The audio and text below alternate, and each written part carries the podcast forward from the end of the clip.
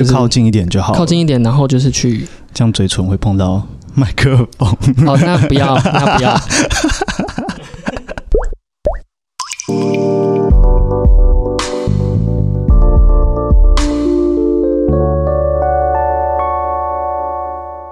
Hello，大家好，欢迎收听《盗版终结者》，带你用专利师的角度观察社会时事新闻。我是杨杰凯专利师。今天这一集《百业杂谈》呢，邀请到了一位特别的来宾。为什么说特别呢？他在呃国外待了非常久一阵子，然后时不时呢就要跑出国。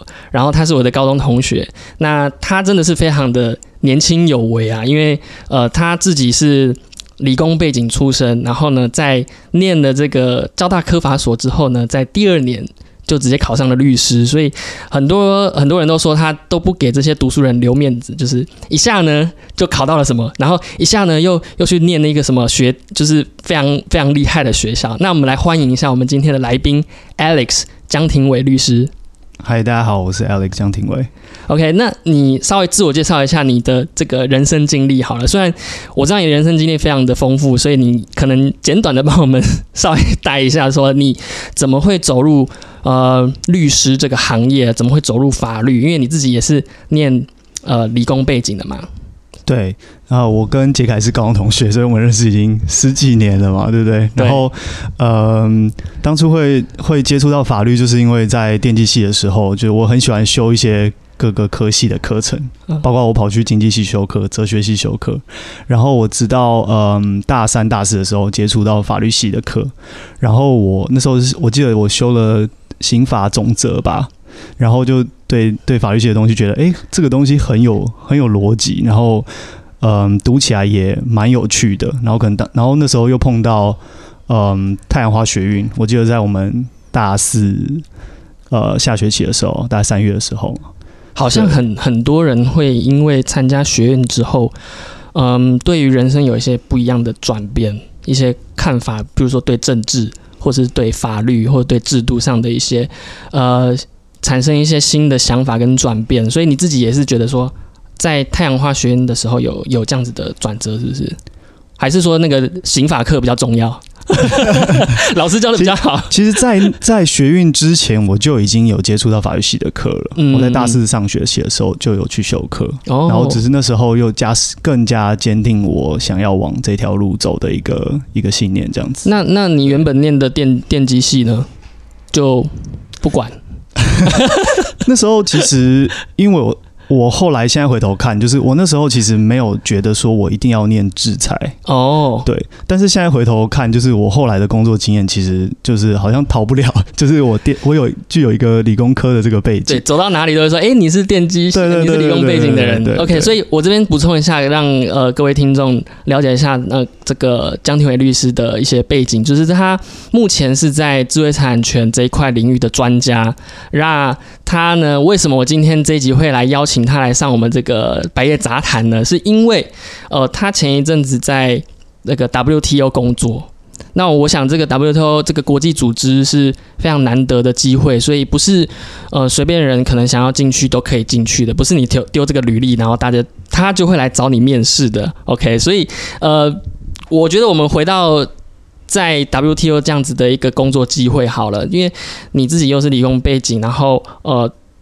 因缘际会之下呢，转到法律这一行，然后对智慧财产权排排就是逃脱不了智慧财产权的这个魔爪之下呢，呢 去到这个 WTO，你你你是不是可以跟我们讲一下在那边的工作经验或者是一些分享？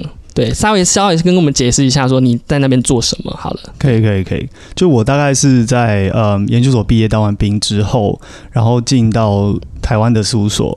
工作大概两年左右的时候，申请了这个 WTO 叫做嗯 Young Professionals Program，它很像其他的国际组织，比如说联合国底下呃的很多组织，像 WIPO 就是世界知识产权组织，也有类似的这种计划，就是他们提供嗯在 WTO 的话，就是一年的一个培训的计划，然后他邀请来自世界各国的呃。主主要是开发中国家还有低度开发国家的申请人，所以我们是那台湾算是开发中国家，OK，对，所以 就是我们有资格可以做这个申请。那每一年大概就录取十五个人左右，嗯，对。那我是这是全世界十五个人，对对对。然后亚洲区大概就五个，对，亚洲区五个。你是台湾的唯一代表？呃，那我那一年的话是，然后在我呃，因为他们这个 program 是二零一六年开始。二零一六届对哦，然后第一届就有一个正大的学姐有录取，嗯嗯，对，那我是第二个，你是第二个，后面呢？后面陆续有其他台湾学生或者是台湾人去录取吗？没有，我是第二个录取的。OK，那对，现在呢？现在你有去 follow 这些人吗？也今年没，今年没有台湾人录取。哦，了解。所以他那个是让青年去那边学习，然后去呃。可以说是一些经验的累是吸收嘛，还是说你们可以丢一些给他们一些回馈啊？比如说让他们知道台湾的智慧产权制度有待加强，还是说哎可以学习我们这个台湾的智慧产权制度独树一格的融合了这个德国、日本、美国，然后还有中国大陆的一些这个。呃，这个元素之下呢，在台湾生生成出一个非常独特的智慧产权制度，然后这个推向国际，推向 W，有你们你们有这样机会吗？我们呃，我觉得这个 program 一个很重要目的就是他想要招收来自不同国家的人，嗯，因为过去在 WTO 他们大部分的职员都是来自欧美国家，哦，尤其是在呃我们制裁部门里面，蛮多都是呃，比如说像我的大老板是澳洲人。嗯，然后我有几个同事是美国的美国人，然后或是呃德国人，嗯，对，都是这些呃知识产权制度比较发达的国家。那他们招收这些呃开发中国家的人，就是希望说能够也汲取我们这些人的的经验，然后来增加 WTO 的多样性、多元性吧。对，那那真正的工作内容呢？如果是说你在那边到底要负责什么样的工作？呃，我在我我刚有说我在 WTO 制裁部门嘛，对，然后因为我的我的我的背景关系，然后我的老板主要是负责专利这一块，嗯然后又因为我们这几年碰到疫情，所以其实我们的工作内容很 focus 在就是工作公共卫生还有专利制度之间的那个互动关系哦，所以听起来可能跟疫苗很有关联喽，是这样子吗？对对，是可以可以跟我们说多一点有关于。譬如说，你你刚刚讲可能跟疫苗有关，那呃，WTO 是在呃居中协调说这个疫苗的呃，譬如说有一些专利啊，在这个疫苗上面，那某些未开发或开发中国家可能想要用这个疫苗，你所以你们会去参与这样子的一个呃决策吗？就是说，譬如说，就是不能有专利权，或者说你必须要授权给这些国家，你们你们要做这件事情吗？？WTO 扮演一个很重要的角色，就是在贸易谈判的部分。然后贸易谈判包括知知识产权的谈判，然后里面有一块就是因为呃 WTO 底下有一个知识产权的协定嘛，TRIPS。嗯，我相信那个杰凯应该也很清楚。TRIPS 的全名叫什么？叫做与贸易相关的知识产权协定。哦，那那个在讲什么？他其实考你简单简单来说，他就是要求 WTO 成员国都要符合一些有关知识产权规定的最低标准。就比如说专利权，你一定要有呃，比如二十年的保障，就这种最低最低的限度，嗯的这种标准，然后让让大家可以有在一个。呃，公平的环境下去做贸易哦，了解。其实呃，有听前几集观众的朋友，应该是听众朋友，应该是知道说，其实我呃在节目中一直在强调说，智慧财产权制度是一个非常主权，就是国家主权展现的一个制度，因为它是一个无中生有的。那你如果要保护，就可以保护，只要你这个政府愿意呃。把这个制度拟出来，那就可以保护。所以，呃，像 TRIPS 这样子的协定，就是在规范说，呃，这些参与的国家必须最低要保护到什么限度，我才可以让你呃享有其他国家的，应该是说有一个互惠的那种感觉，在国际上你有保护，我也给你保护，所以大家要遵守一个规定。所以 TRIPS 就是这样子一个功用嘛，对不对？对对对。然后你说你现在，你那时候应该是去年到今年初，哎。我是呃去年一月加入 WTO，然后一直到今年五月。OK，然后你们在处理一些像刚刚提到的疫苗谈判，那实际上，你你你有去跟这些政治人物谈判吗？比如说，我们主要就是协助呃常住在日内瓦的各国，各国都会派代表，嗯就是常住在日内瓦，然后他们会做这个知识产权相关的嘛的谈判。那在疫情期间，最主要的一个很重要的一个谈判，就是有关疫苗的专利要不要给予保护的这个问题。那就在呃前年。大概九月、十月的时候，那时候南非跟印度提出了一个提议，就是我们不要给相关的 COVID 相关的疫苗任何的专利保护。哦，就是他们要求说，嗯，我我不要给你这些开发已经开发国家的这些专利权人来我们这个领土内。实施这样的专利权，这应该是这样子解释嘛？就是说，哎，我们提出来说不行，我们如果如果让你有这样专利权的话，我们这边的人可能就是会通通都没有办法打疫苗，因为付付的这个授权金可能太高了，是这样的。对他们主要是希望透过这个这个提议，就是呃，让有需要取得疫苗的国家能够用呃，比如任免费或是用很低的价格能够取得。那最后有成功吗？这个是在什么时候提的？这个是应该是前年九月、十月的时候。你说南非跟哪一个？南非跟印度。南非跟印度国家提起。去年九月、十月的时候提的。那这个要经过很长时间的处理吗？还是已经决定了？WTO 已经有这个决定了吗？WTO 在呃上个月的时候，嗯，进行了第十二次的部长会议，然后在这个会议中，就是有通过了这一个决议。嗯嗯嗯嗯，对，所以是。是有对这方面有一个共识的，但是内容跟当初他们的提议是有一些不同的。哦，内容的话比较 focus 在呃强制授权的部分。OK，对，呃，就是补充一下好了，就是刚刚有提到所谓授权啊，然后到底要不要给权利人实施这个专利权啊？其实，嗯，这边可以给各位听众一个背景知识，就是说，嗯。通常在某些国家都会有一个强制授权的一个制度、一个系统，就是说，如果它是牵涉到比较人身健康，呃，可能是比较有伦理的这种东西，就是呃，你必须让这些技术流到你们这个国家里面。譬如说南非，他极力的希望说有这样子的疫苗能够带带给他们这些国民一些福祉，所以呢，他国家就会给予。呃，有这样子的一个系统，强制的授权的系统，强制这些疫苗开发者授权当地的厂商或者是进口商，能够进出口，能够进口这些疫苗来这个南非里面施打。呃，这样子的话，嗯，等于是说，呃，就是像刚 Alex 提的，就是张体伟律师提的，就是说，他必须要在这个 WTO 上面提出这样子的议案嘛，因为。这个人民可能就是都都要都要死掉了，然后你 你又不给我这个疫苗，这样这样不合理，所以赶快提出来。那会不会会被打枪啊？就是我我我比较好奇的说，嗯，是任意人都可以这样提议，然后说我比如说台湾，我也想要提这个强制授权啊，那或者是其他的这些开发中国家，但是其实也是有经济实力的这些国家，他也会提说，呃，我也想要这个免费的这个疫苗嘛。那这个是怎么样？决定啊，就是是所有人都可以提这个议案嘛？因为强制授权其实非常重大的一个影响，对专利权人非常重大的影响。因为开发出一个疫苗，其实它花的资本啊成本非常的高，所以呢，这个决定呃非常重大，对啊，所以是是有这样子的，怎么怎么去提这样的一个东西。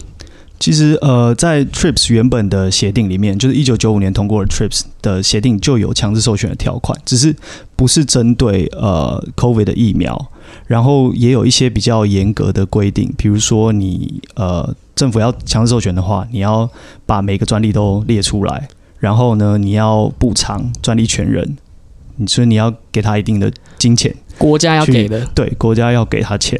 然后去去让他呃愿意愿就是有点像是我强制你把这个东西卖给我这样子，嗯所以也不是无偿取得。所以在这个疫情期间，就是有些国家就觉得这样子不合理，这个东西应该是要能够分享，越多越多人能够打疫苗越好。OK，对，所以其实是任何国家都可以提这个东西，只是在 WTO 的嗯，一般的过去的 practice 之下，就是要共视觉。那所谓的共视觉，就是只要有任何一个国家反对，就会没有办法通过。哦，那那就是有点像鼓掌通过啊？没有，不是，不是鼓掌通过。那可是你说只有一个人反对就会不通过啊？对，那很严格哎，其实对，所所以这个议案才讨论了将近两年的时间。哦，然后你说，哎，我刚刚没有 catch 到，是已经通过了嘛？对不对？对对对，已经通过了。那现在就这两个国家？呃，不是，通过之后，任何的，嗯，照里面的条款，应该是任何的开发中国家都可以做强制授权。对，那那那个疫苗是目前是谁啊？是哪一间疫苗？就适用到所有 COVID 的疫苗哦，适用到那范围就非常非常的大，所以你们要去检视这些专利权，比如说你的工作要也要去去。去呃，应该说阅读这些专利吗？有需要去做这样这件事情吗？我们去年就是我跟我老板有发表一篇 paper，然后就是在就是在呃整理这些就世界各国跟 COVID 疫苗有关的专利。对，那我们没有去做实际比对工作，因为呃产品跟那个专利之间的比对已经有一个另外一个在。base 在日内瓦的国际组织叫做 MPP，呃，药品专利池，我不知道杰开可能有听过，嗯，对，也是一个专利池，那就是说呃，medical patent portfolio，medicine medicine patent pool，medicine，呃，对对对，OK OK，就是 patent pool 这个 patent pool 呢，就是专利池，那专利池通常被用来说是一个嗯，专利的组合。也可以说是专利的呃一一包啦，就等于是把它通通把它绑成一包，然后呢，呃，我们就把它放在一个池子里面，然后那个东西是跟 medicine 有关的，所以呃，在那个地方有一个组织在做这件事情，就是说收罗这些跟 COVID nineteen 有关的这些专利权嘛，然后把它通通丢在里面，还是说他们除了那个还有？他们一开始是有想要这样子做，但是发现这些专利权人其实没有授权给他们的意愿，因为他们的。他们一开始成立的主要目的就是希望能够呃取得这些专利权人的授权，然后他们能够再授权给呃学名药厂，尤其是开发中国家的学名药厂，嗯，去生产这些东西这些药品。那 COVID 是 COVID 疫苗是他们原本一开始很重要的一个项目，那他们没有办法取得这些人的授权之后，所以他们就把他们就主动的自己去比对这些这些疫苗到底有哪些专利哦，然后。我们的研究就是，他们比对出来这些专利跟这些疫苗的关系之后呢，我们去做整理，然后画出一个全球的专利的图 mapping 这样子。哦，那这样子非常浩大的工程，只有你跟你老板做吗？因为呃，其实我我觉得杰凯应该知道，最最浩大的工程应该是前阶段，就是检索 medicine 对 medicine patent pool 他们做检索的这个部分。嗯，然后我们比较是做 mapping，就是我们整理。呃，他们在世界各国的分布的状况，对，所以其实原始的资料他们都已经整理好了。OK，这边再给各位听众一个呃。就是背景知识。一般来讲，我们要找专利的时候，其实并不是这么容易就可以找到你要的那个关键专利。呃，因为有时候关键字或者是呃撰写这个专利的人啊，他会用一些比较奇怪的语言，然后奇怪的词汇去描述一个特定的技术。那所以呢，我们在检索的时候，我们在找这些专利的时候，有时候用的词可能不是他那时候写的。因为它可以自创一些词汇，所以在找这件过找这件事情就会花很多很多的时间，所以它其实已经先找好了嘛，对不对？然后呢，你们再去把这些东西给整理起来，做成一张地图，就是说，哎，是说，呃，A Z 在呃有哪些专利权？然后呢，这个呃莫德纳有哪些专利权？然后在哪些国家有专利权？然后哪哪些国家没有？哦，然后这样子的话就可以让呃所有 W T O 的会员国去。呃，能够提出强制授权这件事情，台湾目前有吗？没有嘛，对不对？台湾没有。那台湾在付谁？谁在付这些？是医院吗？这个我不太清楚。这个整个实施的过程，你是说台湾的这个对台湾的疫苗是谁在付钱呢？台湾疫苗应该主要就是除了政府采购以外，嗯，就是这些呃，比如慈济或是红海嘛，他们之前台积电买的嘛，这些公司主动跟这些呃疫苗厂去取得的，对啊。所以你你在这些开会的过程当中有遇到那个什么陈时中啊之类的吗？台台湾没有派陈志忠部长直接来参加谈判的会议，主要是呃外交部的人员，因为我们外交部有呃派驻一个叫做 WTO 驻 WTO 代表团，嗯，对，专门处理跟 WTO 有关的事务。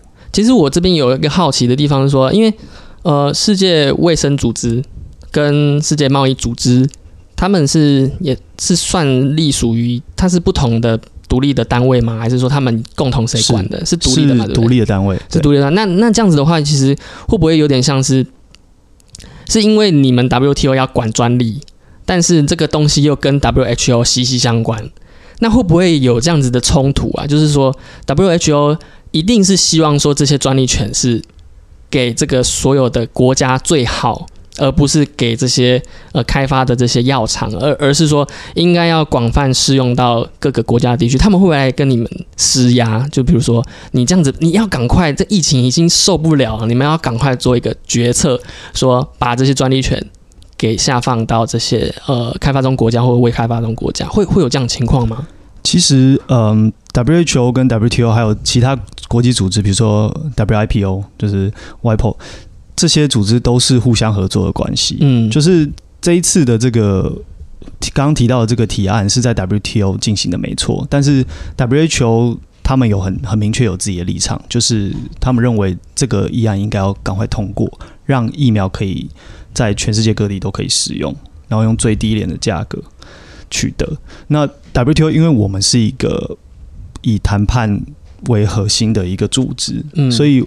在以秘书处的立场来说，我们不能够，我们必须要很中立，因为我们是我们的角色是要支持各个国家的代表来这边进行一个贸易谈判，对，所以我们不能够采取一个特定立场，对对。对，哦，所以 WHO 是跟你们合作的，对，但其实私底下我们也不是私底下，是公开的，就是我们三个组织 WTO，你刚刚讲私底下，所以有。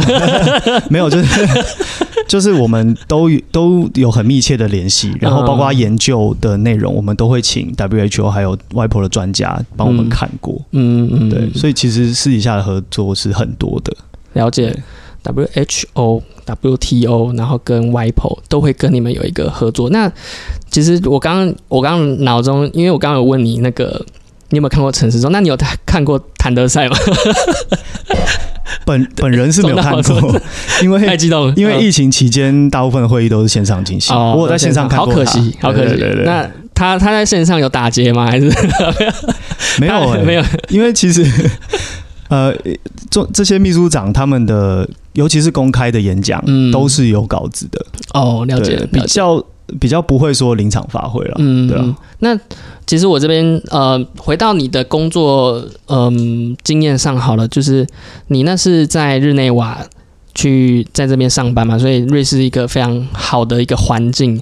那从那个这样一年半吧的时间之下呢，你有没有觉得说特别印象深刻的地方？譬如说，可能会因为你是一个开发中国家，然后又是个没有主权独立的国家。然后，比如就是台湾嘛，那在那个地方会不会有一些声音，就是说，呃，质疑台湾在 WTO 的一些呃话语权，就是说，你到底是不是有这个资格来跟我们讨论这些事情？虽虽然我们知道说。WTO，呃，台湾是 WTO 的成员国之一，但会不会有，比如说中国压力，或者是说其他国家的压力，然后在 WTO 没有办法很顺利的发出声音，比如说台湾 can help，然后但是，呃，我就是把你压下来之类的，有没有这样比较，呃，一些印象深刻的事情？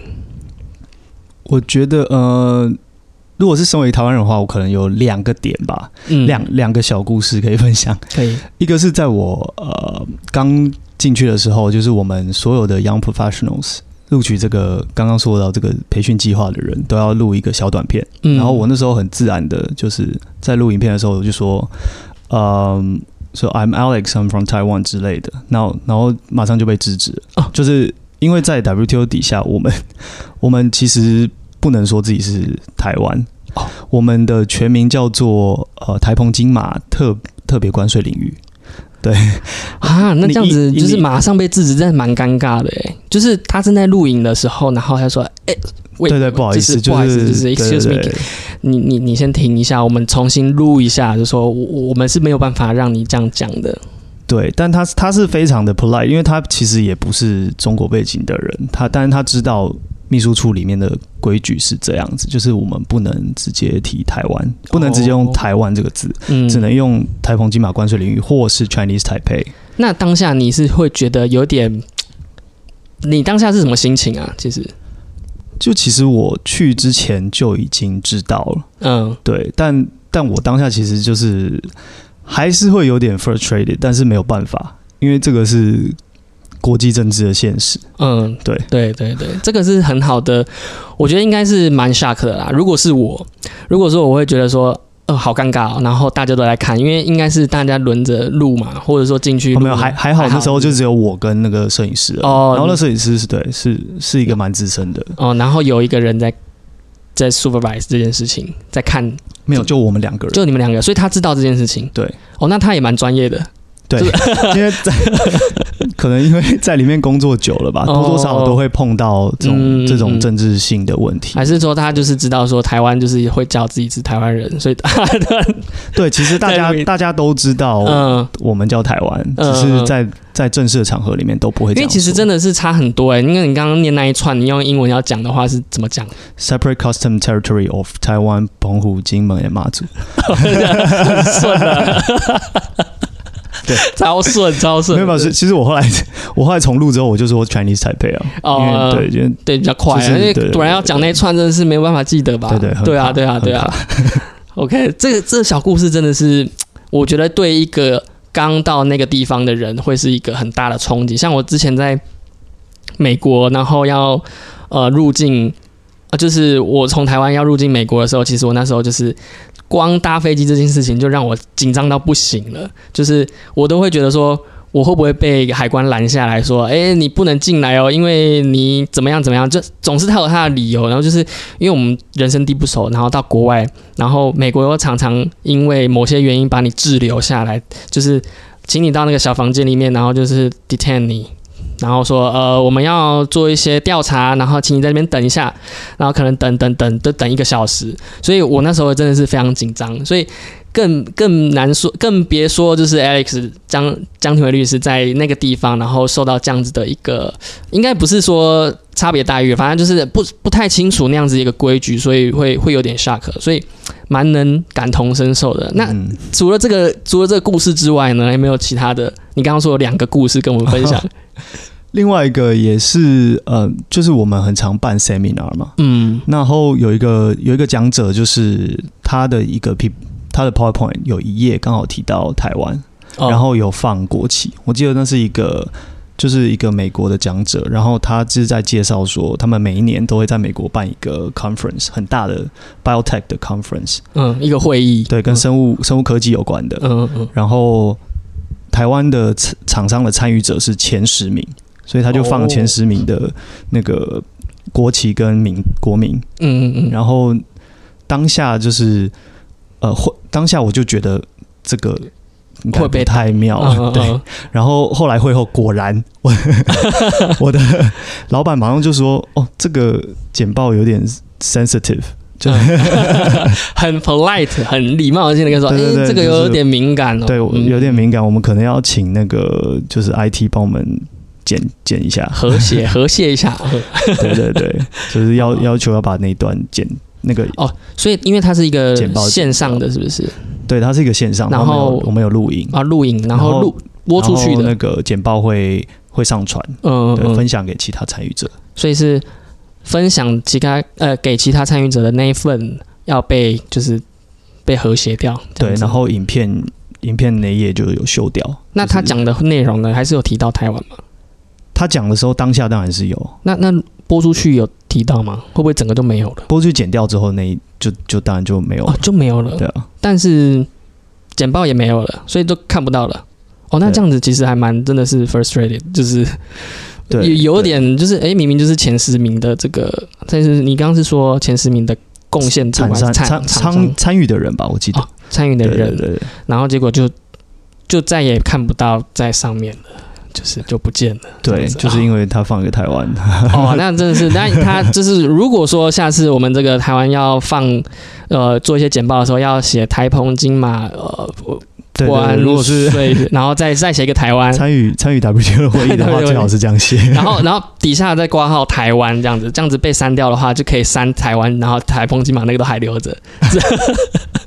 我那时候其实还跟我老板 argue 了一下，就是我觉得不需要拿掉，你可以改成 Chinese Taipei 嘛。对，然后国旗的部分你可以删掉，因为 WTO 其实没有国旗，因为 WTO 不是一个以呃政治史就是国家为单位的一个，它是以区域嘛，对不对？它是以关税领域或是国家都可以哦，所以是。譬如说有课税的地方，对对对，比如说像香港就是一个独立的，在 WTO 是一个独立的会员，嗯嗯，了解。然后对香港，嗯嗯，主要懂。OK，所以这两个故事就是，嗯，你在那个地方非常。就是感同，就是有一些呃感想啦，也不能说不好，反正就是有一个学习，有一个这样子的经验。那有没有比较开心一点？比较开心一点，比较开心的经验哦。你说在瑞士，在瑞士，那就我真的很想去瑞士，那就是出去玩，就出去玩。你在那边待一年半，真的是也是蛮久的，因为瑞士花费其实蛮高的吧？对，如果没有在那边有工作的话，真的蛮辛苦的。嗯嗯，对。但还有这个 program 就是。他这个薪资是公开的，我那我那时候是三千五瑞郎，大概就是跟美金一比一，然后最近涨价，薪水涨到四千吧，所以是够 cover 够 cover 费的，够 cover 生活费。那边消费水准大概跟我们比起来几倍啊？就是麦当劳指标好了，麦当劳吃一餐的话，应该要五百块台币，五百块台币哇，那这样子其实算是三三倍哦，三四倍。对。三倍多，嗯，因为在美国大概是三百六，十八、十二块，诶，十五块左右，嗯，十五块，诶，十十五块，十二块，对，十十二块左右。那那其实好像还高，比美国高一些，对，哦，那其实真的蛮，如果没有三千五的这样子的薪水的话，其实。蛮吃紧的，对，而且而且三千五在那边算是最低工资。啊，最低工资？几乎最低，天哪，天哪，对，差太多了吧，差多 好多，差好多，对啊，所以在那边你去哪边玩啊？对，我们现在要开始进入尬聊的阶段了啊！我觉得前面 WTO 差不多聊完了，因为其实我啊，我其实要看反纲，但是都好像该问的也都该呃问完了，就是哦，这边有一题啊，就是说。我们先不要聊出去玩的事情哈，这边其实就是说，因为其实呃，中国大陆现在越来越注重智慧财产权这一块。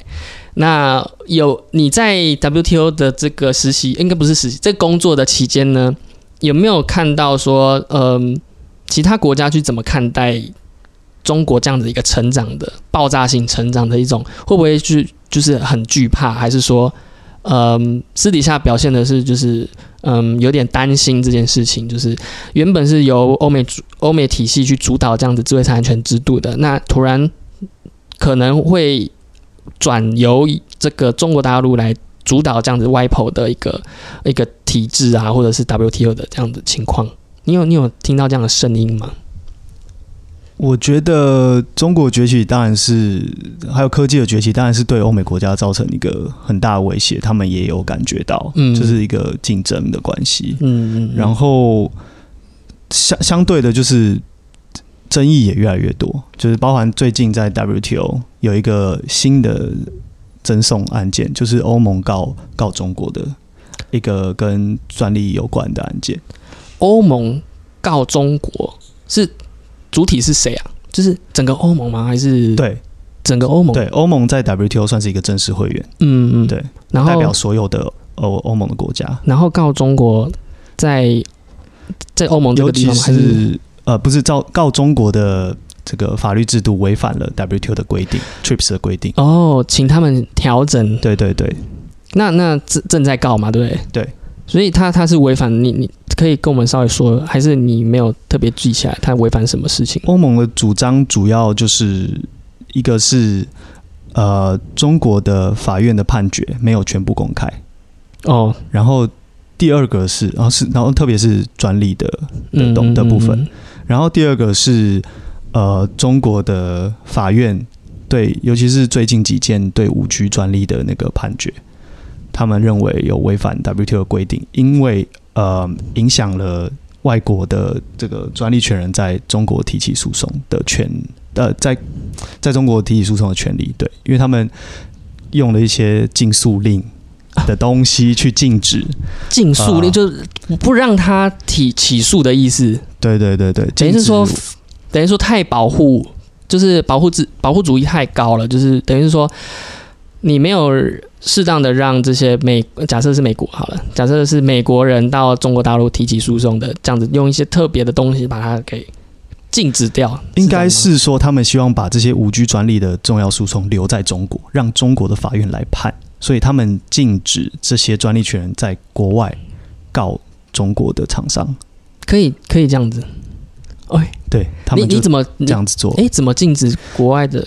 就是直接罚款，就是比如说好了，一个中国厂商跟一个欧洲的厂商、欧盟的厂商有争议，然后中国厂商就在中国告这个欧盟的厂商，然后欧盟的厂商就在比如说德国告这个中国厂商，对对对，然后同一个案件，但是两边都有诉讼，对，那中国的法院就会禁止这个欧盟的专利权人在欧洲继续进行诉讼。